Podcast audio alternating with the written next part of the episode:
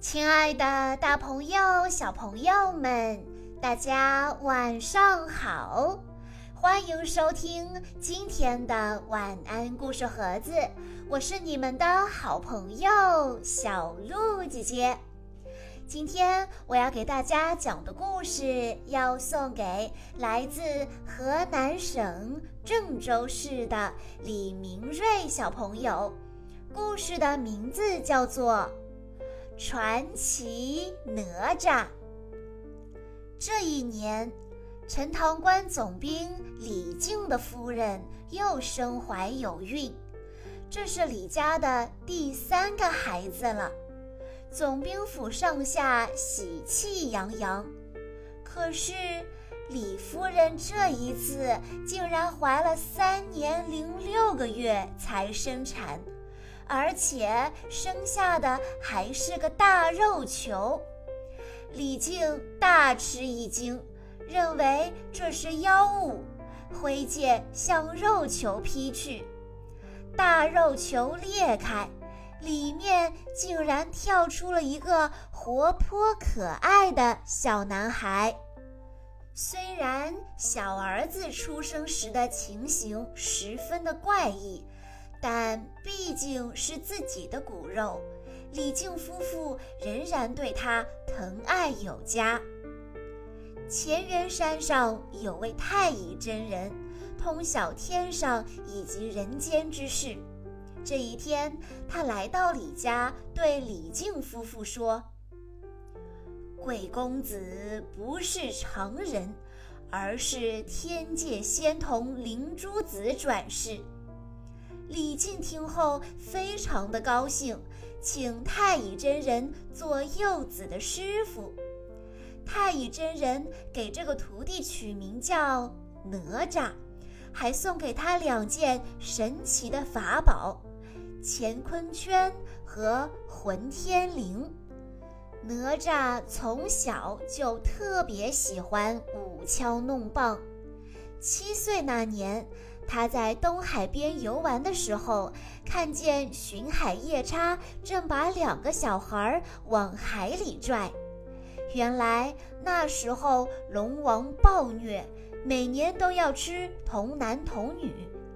哪吒看到这一幕，立刻上前阻拦：“快住手，不然我饶不了你！”夜叉哪里把小小的哪吒放在眼里？还想把哪吒也抓走，可几招之后，他就被哪吒用乾坤圈打回了原形。夜叉狼狈地逃回了东海龙宫。东海龙王的三太子敖丙见夜叉这副模样，气得暴跳如雷，他冲出海面要收拾哪吒。哪吒毫不畏惧。拿出乾坤圈、混天绫，就和敖丙打了起来。经过一番恶斗，哪吒不仅打死了龙太子，还抽了他的龙筋。东海龙王听闻噩耗，悲愤交加，立誓一定要杀了哪吒，报这个大仇。得知哪吒闯下了大祸，李靖夫妇吓得面无人色。东海龙王找来南海、北海和西海的三位龙王，率大军杀到了陈塘关。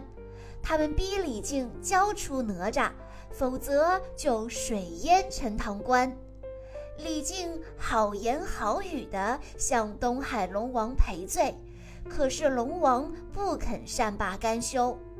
哪吒毫不退缩，昂头挺胸地说。一人做事一人当，龙王，我给你儿子偿命，但你必须放过我的父母和陈塘关的百姓。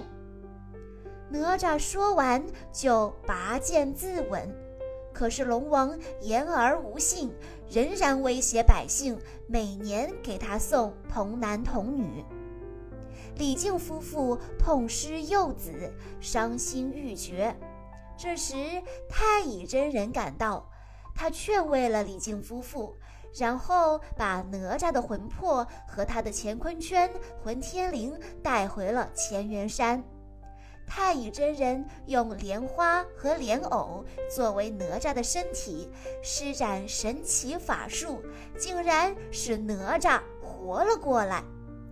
重获新生的哪吒脚踩莲花座，威风凛凛。随后，太乙真人又送给他两件新的法宝：火尖枪和风火轮。还赐予他三头六臂的变化神通。多谢师傅的再生之恩，弟子永世不忘。哪吒含泪谢过师傅，立刻杀回了东海龙宫。四海龙王见到哪吒，十分的震惊，他们率领虾兵蟹将轮番进攻。这时，哪吒变出三头六臂，应对自如，打得他们落花流水，狼狈不堪。最后，哪吒捉住东海龙王，厉声警告他：“以后不许再害人，否则我一定会取你的性命。”东海龙王只好认输，从此再也不敢作恶了。哪吒回到了陈塘关，和父母团聚，见儿子复活，李靖夫妇惊喜万分。那时，骷髅山白骨洞中有个石矶女妖，他野心勃勃，一直想创立自己的教派，妄图称霸天下。他早就听说过哪吒的故事。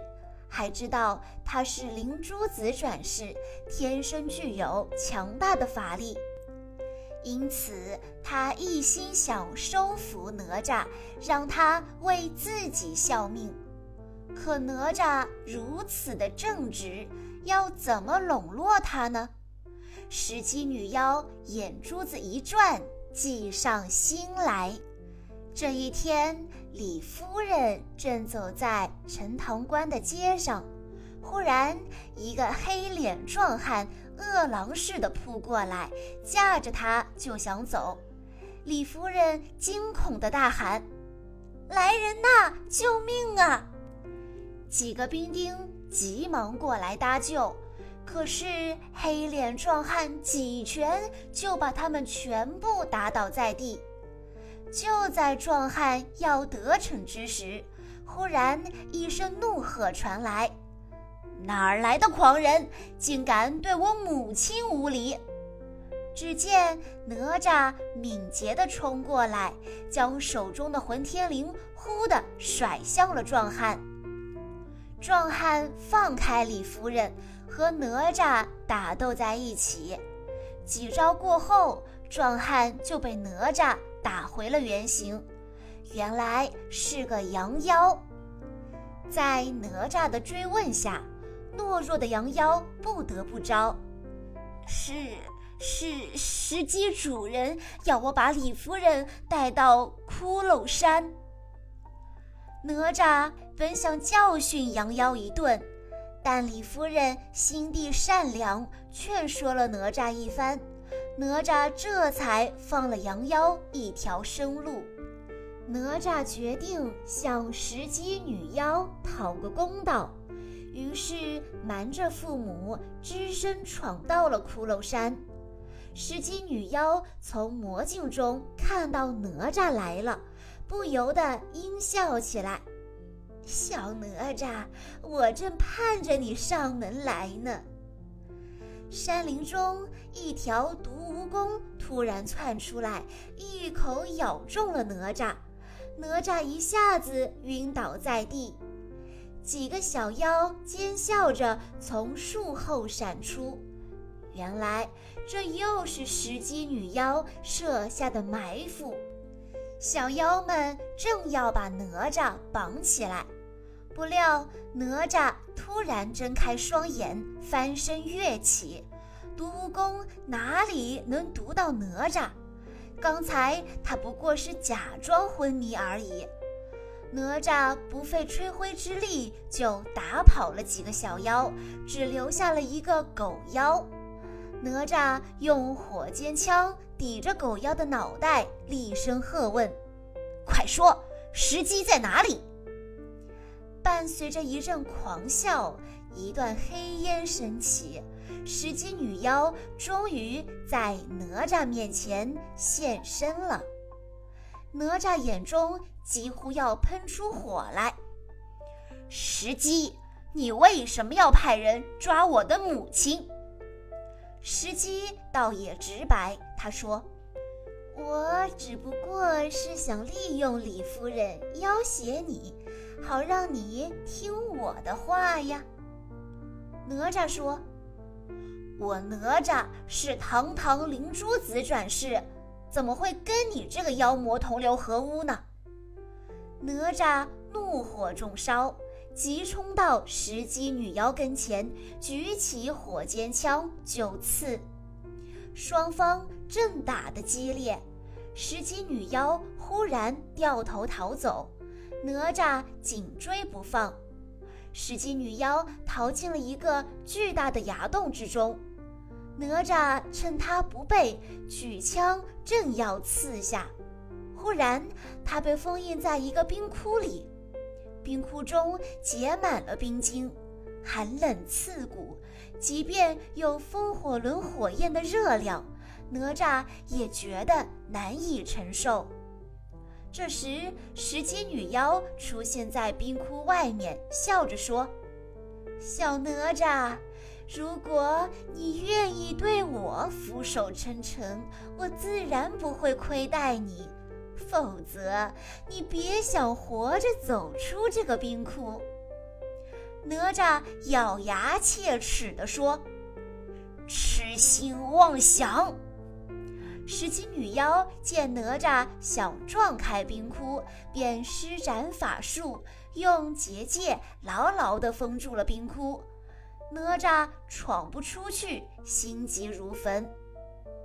石矶女妖突然听到身后一阵怒吼，急忙转身，只见一杆三尖两刃戟向自己刺来，她大吃一惊，连忙避开。来者鹅身天眼，英姿非凡。石矶，你作恶多端。今天我杨戬就要为民除害。说着，他提戟又向石矶女妖刺了过来。杨戬身手不凡，石矶女妖要全力应战，他无法再维持结界。哪吒趁机撞开冰窟，逃了出来。哪吒和杨戬联手。石矶女妖抵挡不住，眼看就要落败，他转身想逃。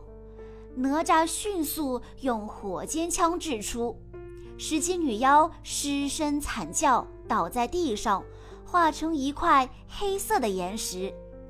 哪吒和杨戬相视一笑，他们俩萍水相逢，却好像重逢的老友一般亲热。他们结下了深厚的兄弟情谊，约好日后若有机会，一定要共同成就一番事业，造福天下苍生。此时正值商朝末年，在位的纣王是个无德暴君，他残害忠良，迫害人民，百姓们怨声载道。为了拯救水深火热中的百姓。西岐的西伯侯姬昌封姜子牙为丞相，起兵反纣，各路英雄纷纷前来效力。哪吒和杨戬觉得一展身手的时机到了，于是他们也追随姜子牙，成为西岐军的重要将领。为了镇压西岐，商朝重臣文太师派十万大军进攻姜子牙把守的西岐关。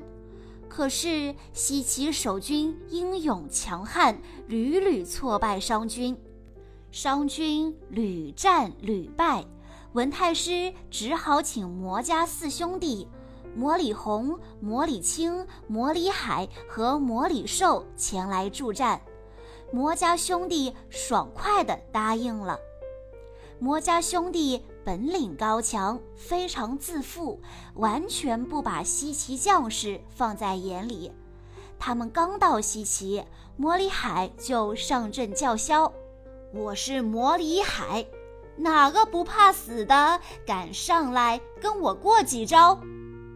见他这么狂妄，西岐将领龙环大怒，冲过去和魔里海交起手来。龙环的本领也不弱，魔里海与他大战了几百回合，难分胜负。于是亮出法宝玉琵琶，发出琵琶神波，龙环抵挡不住，被魔里海俘虏了。当天晚上，趁着夜色，哪吒和好朋友雷震子悄悄地潜入敌营，救出了龙环。然而，正当他们准备离开时，商军像潮水般围攻过来，他们三人只好咬紧牙关，奋力退敌。忽然，龙环和雷震子惨叫着跌倒在地，原来他们被魔里青的狼牙环击伤，随即被擒。哪吒势单力薄，只好用混天绫挡开狼牙环。飞身撤走，回去请救兵。魔里兽一心想要打败哪吒，谋取头功，好在兄弟们面前炫耀。第二天一早，他独自上阵挑战哪吒。双方斗了几个回合，魔里兽见势不妙，施展起绝技旋风八面。哪吒一手持着火尖枪，一手甩着混天绫，几下就破解了魔里兽的招数。魔里兽惊叫一声，狼狈地从空中跌下来，被哪吒生擒。兄弟被擒，魔家三兄弟恼羞成怒，不顾一切地冲进西岐兵营，想要救魔里兽。西岐将士哪容他们得逞？哪吒和杨戬等人同心协力，杀得他们大败而逃。经过协商，两军互换人质，雷震子、龙环和魔里兽又回到了各自的阵营。之后，哪吒又屡屡立功，西岐军也因此势如破竹，最终打败了商朝的十万大军。商军大败，纣王大为震怒，命文太师亲自率军征战西岐。文太师为人正派，但太过迂腐。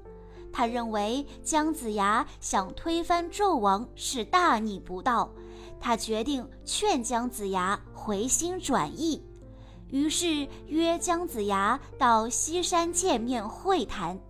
姜子牙很敬重文太师，欣然同意。因为魔家四兄弟败在了姜子牙手下，魔家兄弟的好友云霄仙子也非常的痛恨姜子牙。得知他要到西山会文太师，云霄仙子决定前去刺杀他，为魔家兄弟出一口恶气。西山会面。文太师一见姜子牙，就毫不留情地训斥他。姜子牙见话不投机，只好转身离开。云霄仙子现身截住姜子牙，大喝一声：“老头，拿命来吧！”话音刚落，他就拔剑刺向姜子牙。姜子牙不愿和他计较，侧身躲开。可云霄仙子偏偏缠住他不放，转眼之间，云霄仙子又亮出她的另一件武器——银剪刀，准备对姜子牙下杀手。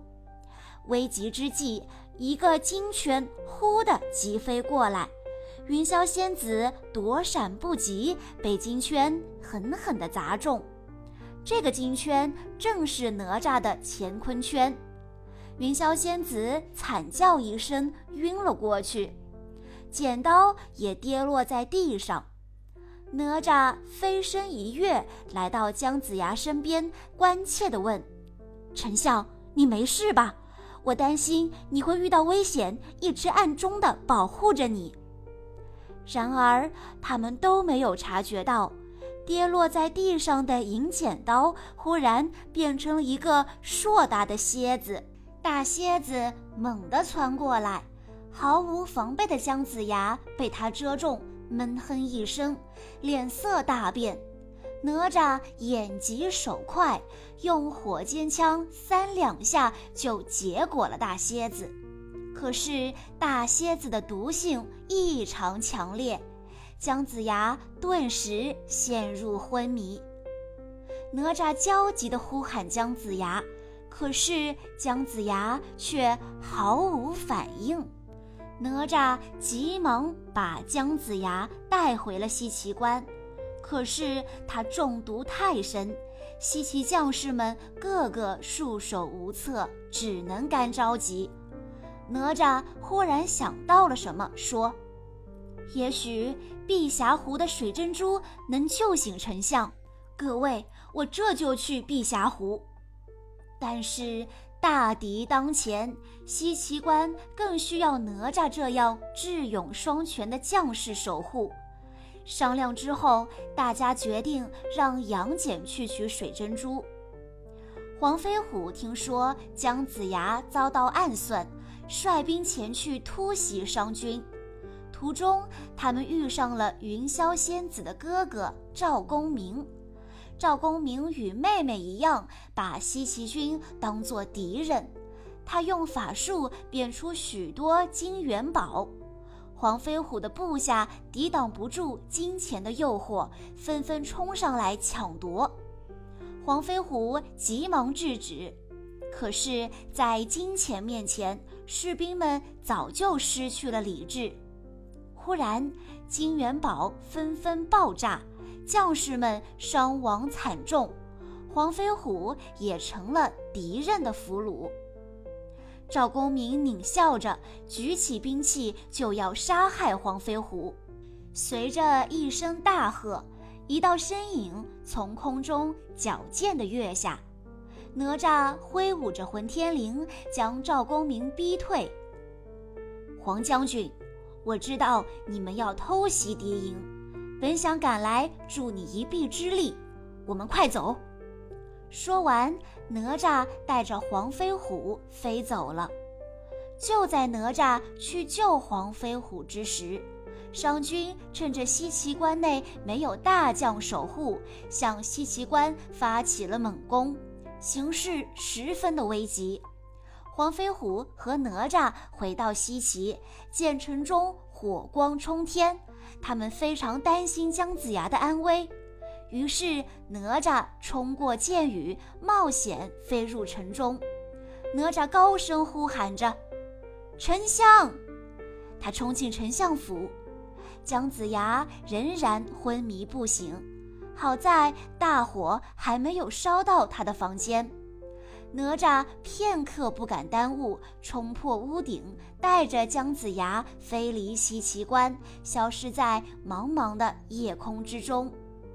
哪吒把姜子牙带到西山，总算让姜子牙逃过了葬身火海的厄运。杨戬历经艰辛，终于取来碧霞湖的水珍珠，救醒了姜子牙。姜子牙醒来之后，重振雄风，继续指挥将士顽强地对抗商军。纣王一心想要建造摘星楼，国库空了就挪用军饷，导致商军粮草供应不足。文太师苦口婆心地劝纣王终止造楼计划。然而，纣王满心只想着每天和妲己享乐，完全不把文太师的劝诫放在心上。最终，商军断了军粮，遭受惨败。纣王怒发冲冠，把兵败的责任全部推到了文太师的身上，罢了他的官职，把他赶回了老家。商军士气低落。连换了几个将领，都被西岐军打得丢盔弃甲。最后，纣王任命孔宣为大元帅，率兵继续征讨西岐。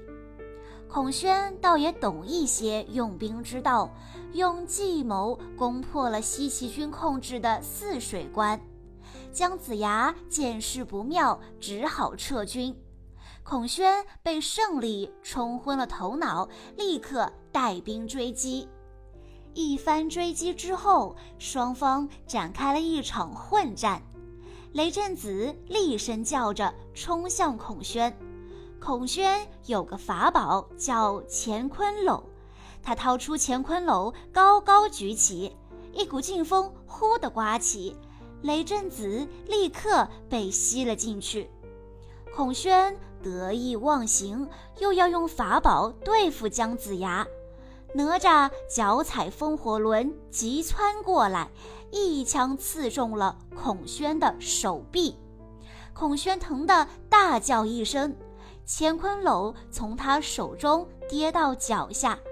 哪吒趁机用火尖枪挑起乾坤篓，伸手接住，然后挥动乾坤圈痛击孔宣。孔宣敌不过哪吒。在部将的掩护下落荒而逃，雷震子也得以从乾坤楼里脱身，重回战场。孔宣的军事才能毕竟难以与姜子牙抗衡，很快就被杀得一败涂地。纣王见无人可用，只好再请文太师出山。文太师虽然对商朝忠心耿耿。但他无法挽救商朝覆灭的命运。这一天，文太师重整了商军残留的兵力，派部将余化向西岐军发起进攻。余化带兵上阵，为鼓舞商军士气，他大声叫嚣。话音刚落，哪吒脚踩风火轮，手持火尖枪从军中飞出。余化立刻举起方天戟冲杀过去，哪吒施展神威，不一会儿就把余化打倒在地。